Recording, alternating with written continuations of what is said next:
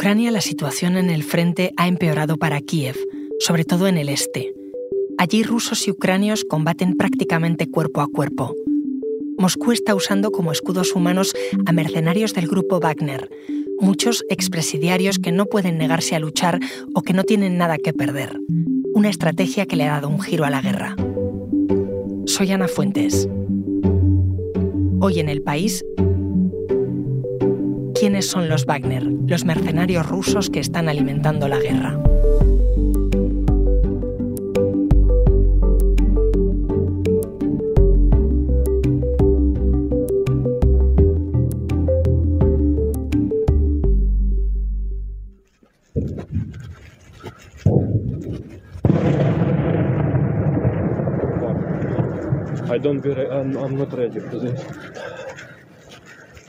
Hola, Cristian. Hola. Cristian Segura es el corresponsal del país en la guerra. Cuéntame qué estamos escuchando. This is, uh, Russian. Lo que estamos escuchando es uh, son morteros sobre todo y artillería de gran calibre rusa. Y en, en, esta circunstancia concreta que estamos escuchando, yo lo que hice fue entrar en un barrio en el que estaba apostada la 24 eh, Brigada Mecanizada uh, Ucraniana. Y estos tanques estaban esperando allí a recibir órdenes para volver a... Bueno, claro, me decían, la primera línea de frente, es que ya estábamos en primera línea de frente, porque los rusos estaban a 300 metros de, de donde yo me encontraba. Me hablas de Bakhmut Em, es una de las zonas donde hemos visto una batalla em, más dura ¿no? estos últimos días. Eh, cuéntame, ¿por qué es importante? ¿Cómo están eh, desplegadas ahora mismo las tropas rusas y ucranias allí? Básicamente yo creo que la principal importancia es que eh, para Rusia el objetivo número uno ahora en la guerra es avanzar en Donetsk, en la provincia de Donetsk, en el resto de frentes, tanto en el de Lugansk como en el de Zaporilla, como en el del sur, en Gerson, están estancados y lo estarán durante mucho tiempo. Eh, lo que está haciendo Rusia es, a partir de lo que se dice comúnmente como carne de cañón, infantería del grupo de mercenarios Wagner, están avanzando a un coste humano salvaje en Donetsk. ¿Y por qué Bakhmut? Bueno, porque en lo que es la ruta de la capital de la provincia de Donetsk, que está ocupada, eh, anexionada por Rusia desde el año pasado y ocupada por los prorrusos desde 2014, es la línea, diríamos, más eh, directa a Kramatorsk, que es eh, la principal ciudad de la provincia todavía en manos ucranianas. Además, eh, hemos de tener presente que la ofensiva rusa, yo creo que es, eh, no solo es objetivo, sino es moderado decir que ha sido un desastre desde, desde la primavera. A partir de la primavera, Rusia empieza a perder territorio conquistado entre febrero y marzo. Pero es que además, eh, a partir de septiembre, con las ofensivas en la provincia de Kharkov, en la de Lugansk y sobre todo en el sur, en Gerson, las derrotas rusas han sido más que humillantes. ¿Qué sucede? Que de cara a la población rusa necesita el gobierno ruso comunicar algún tipo de mensaje de optimismo y poder decir, no sé cuándo, que Rusia ha conquistado Bakhmut es fundamental. Para, para, imaginarme cómo es aquella zona, cómo están desplegadas las tropas rusas ahora mismo, ¿puedes hacer una composición del lugar, una foto? Sí, si no fuera por la destrucción y la muerte que causa esto, que es horrible, lo que está sucediendo en Bakhmut es una partida de ajedrez apasionante. Lo que están intentando los rusos es básicamente aislar, sitiar Bakhmut por el flanco norte y el sur. El norte por Soledar y el sur por un municipio, por unas aldeas que hay en los suburbios de Bakhmut insisto, son ofensivas, son luchas que se, que se están desarrollando casi cuerpo a cuerpo. He hablado con soldados que me dicen que están luchando a 40 metros de los rusos. Nosotros tuvimos que cruzar la carretera a una carretera comarcal a 150 por hora. ¿Por qué? Pues porque ya estaban tan cerca los hombres de Wagner, estaban a 3 kilómetros, están avanzando, que ya tenían suficiente proximidad a la carretera para castigarla con morteros. Y estábamos cruzando y nos volaban los morteros por encima del coche. Nos enviaste un vídeo muy impactante porque se veía una escena nevada, una escena mm, apocalíptica prácticamente, y que además tú estabas grabando sin saberlo, ¿no? Con el teléfono móvil. Sí. Yo conecté la cámara del móvil en algún momento de mi visita a Bakhmut y me olvidé totalmente del móvil porque, mm, créeme, cuando te caen bombas a 50 metros y tienes que priorizar, y yo priorizaba ir tomando notas en, la, en el blog, en la medida de lo posible, para recordar cosas y, y correr. Pero eh, dejé la cámara conectada en uno de los bolsillos del chaleco antibalas eh, sin saber que estaba grabando o no, porque ya se ve que la imagen es mala, pero sí que el audio llegaba. Y es fascinante porque en la Avenida del Jubileo, que es una avenida de acceso a, a Bakhmut, en medio de la nada, y lo digo de la nada porque es que no había nada más que eh, todoterrenos del ejército circulando a toda castaña, eh, tanques calentando motores, no había nada más, me encontré a una mujer tocando la flauta.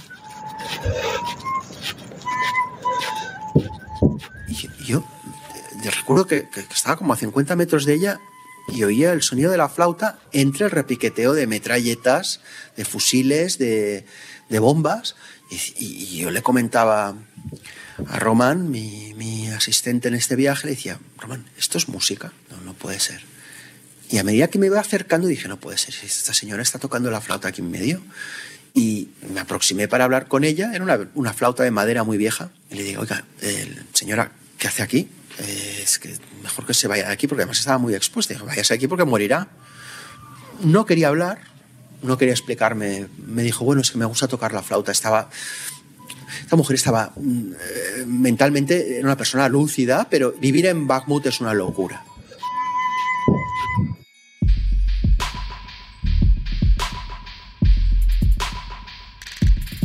Cristian, has eh, mencionado antes unidades Wagner. ¿Qué son? Eh, ¿Estamos hablando del ejército ruso? No, pese a que evidentemente no, no, puede, eh, no puede operar, no pueden combatir fuera de las directrices del Estado Mayor ruso. Wagner básicamente es una compañía de mercenarios, una compañía privada que se ha hecho, se hizo, entre comillas, célebre en Siria y en otros países de África.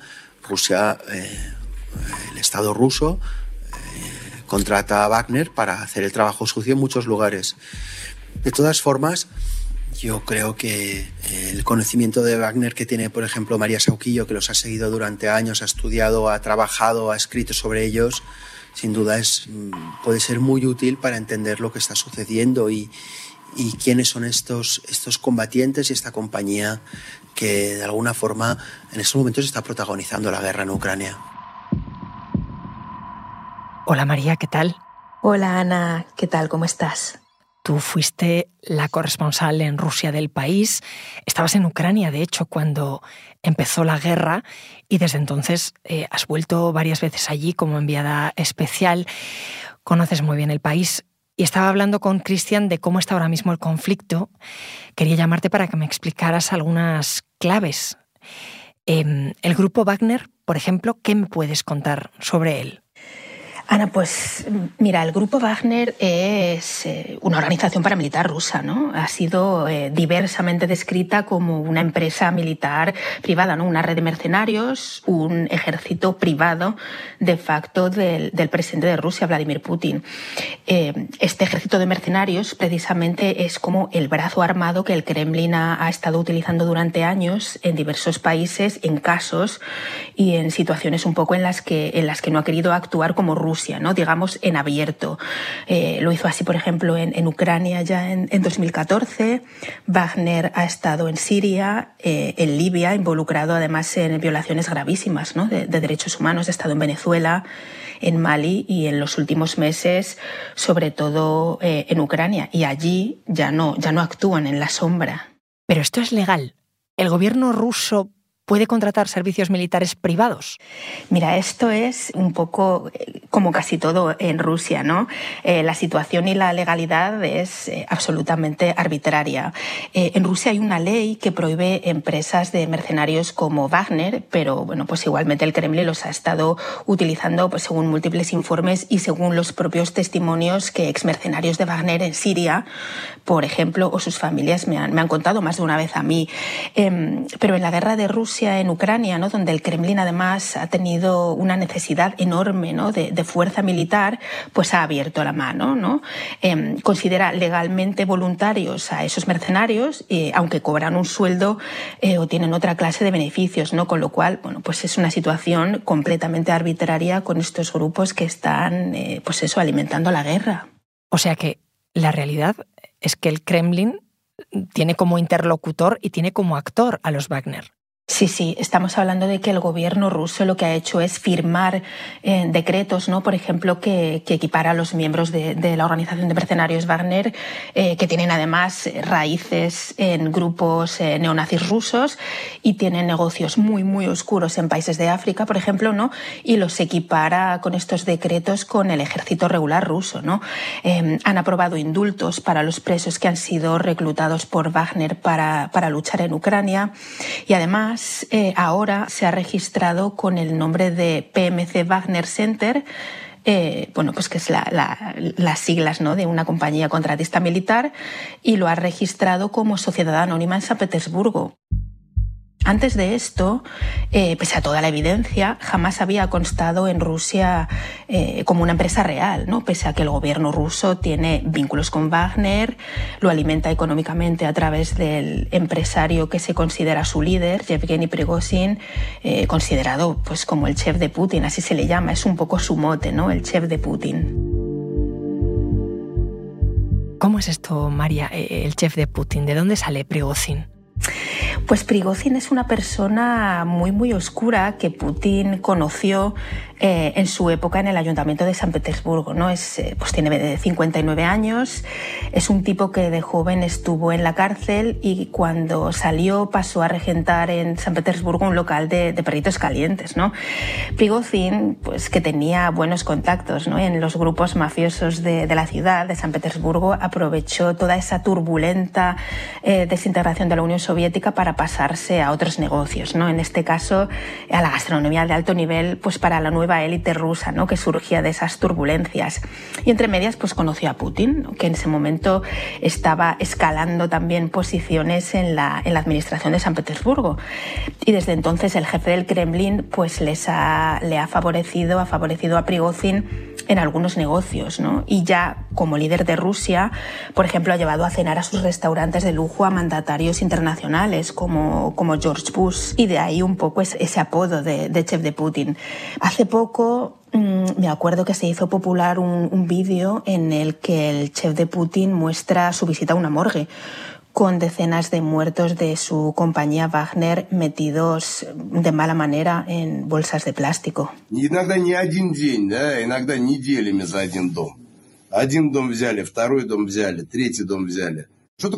Esto simboliza pues la atrocidad, la brutalidad, la crueldad en su máxima expresión.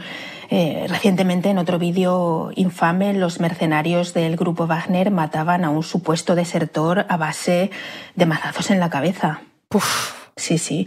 Y oye, pues mira, lejos de avergonzarse, ese mazo se ha convertido un poco en el emblema para este grupo de mercenarios y Prigozhin mismo lo fomenta, lo fomenta orgulloso. Eh, también ocurrió con Yevgeny Nusin, un expresidiario ruso que Wagner reclutó en la cárcel, como está haciendo pues con muchos otros, y al que también asesinaron a golpes de mazo por supuesto traidor.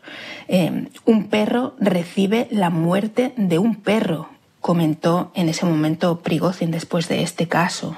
María, ¿y cuántos son eh, y quiénes son eh, estos mercenarios Wagner? Según el portavoz del Pentágono, eh, John Kirby, de las 50.000 tropas de Wagner, que tiene eso, pues como 50.000 tropas, pues unos 10.000 son mercenarios profesionales. El resto son pues reclutas de todo tipo, ¿no? Pero sobre todo procedentes de centros penales. Y son esa avanzadilla, precisamente, esa avanzadilla no profesional, la que las fuerzas rusas mandan a morir como carne de cañón los primeros a la batalla. No sé si hay datos de esto, pero ¿cuánto se gasta el Kremlin en estos mercenarios? Los cálculos pues no son nada claros, ¿no? Todo es opaco en Wagner, pero em, las agencias de espionaje estadounidenses calculan que el Ministerio de Defensa ruso gasta en este grupo de contratistas militares unos 1.200 millones de euros al año. Para que te hagas una idea, esto es el equivalente al presupuesto de regiones como Briansk o Karelia. Y claro, es que el militar, eh, los militares, el material militar para equiparles cuesta dinero. También cuesta dinero los sueldos, aunque estos sueldos son muy diversos. En Siria, por ejemplo, un mercenario de Wagner ganaba unos 4.000 dólares. Claro, porque antes me contabas que no, no han empezado en Ucrania, han trabajado para los rusos en otras guerras antes. Efectivamente, llevan trabajando tiempo, sobre todo en países de África, en los que además Rusia tiene negocios y acuerdos muy, muy opacos con, con temas de recursos naturales. Estos mercenarios han intervenido en Siria, en Ucrania, en Venezuela o en República Centroafricana ¿no? para defender eh, los intereses oficiosos del Kremlin pues como un brazo armado en la sombra.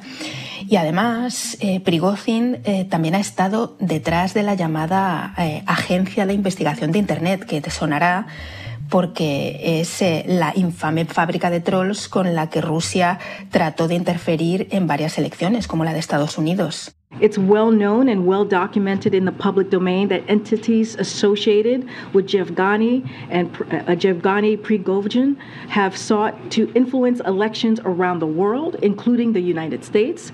The U.S. has worked to expose and counter Russia's malign influence. Eh, la secretaria de prensa de la Casa Blanca contaba que, bueno, pues es conocido y está documentado que entidades asociadas con Prigozhin han tratado de influir en las elecciones en todo el mundo, incluido Estados Unidos.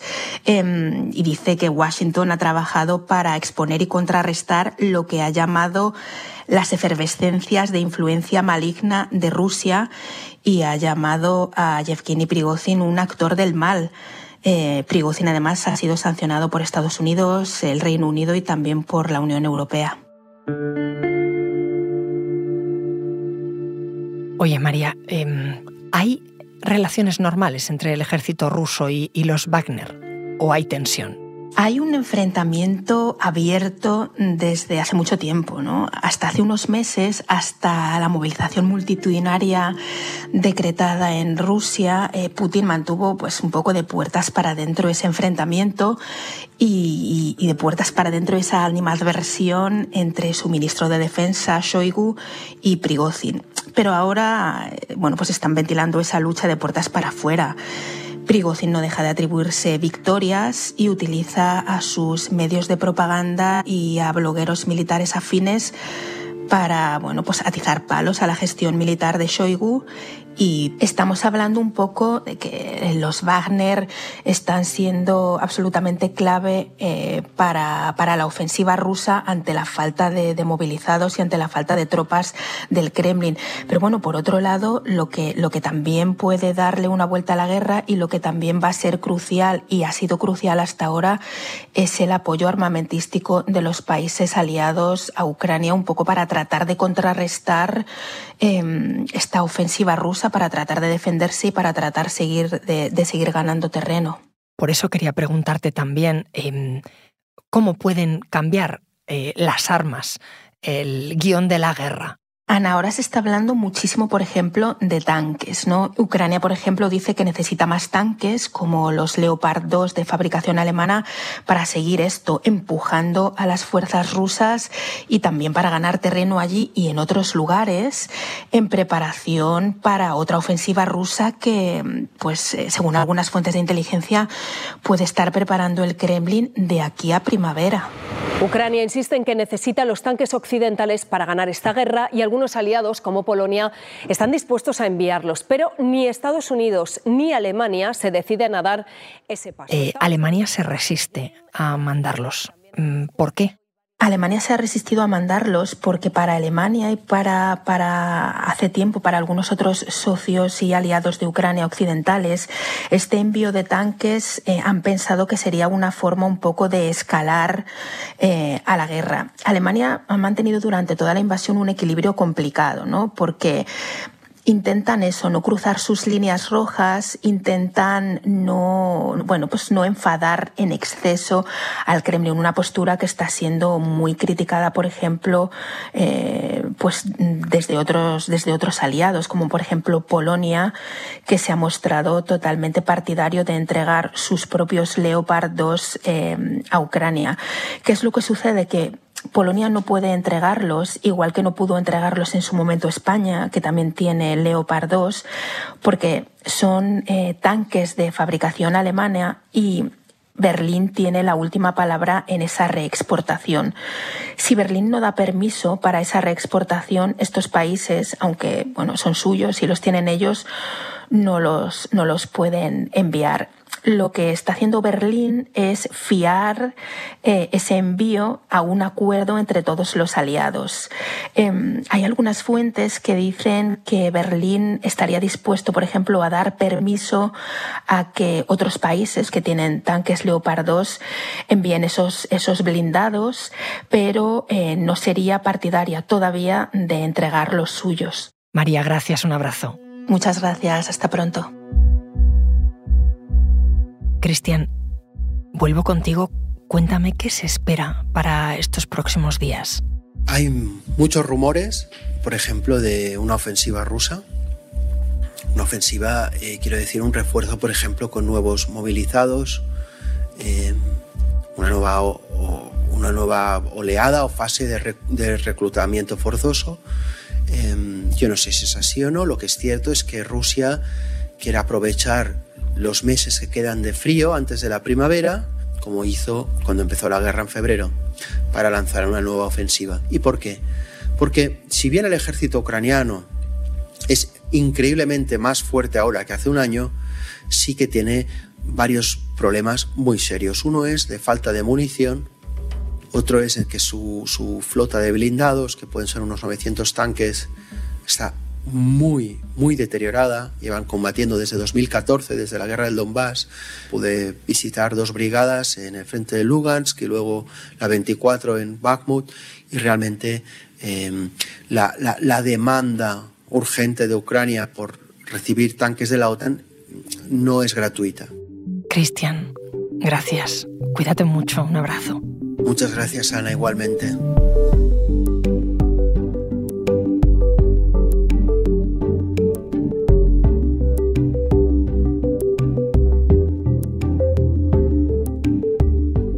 Este episodio lo ha realizado Jimena Marcos.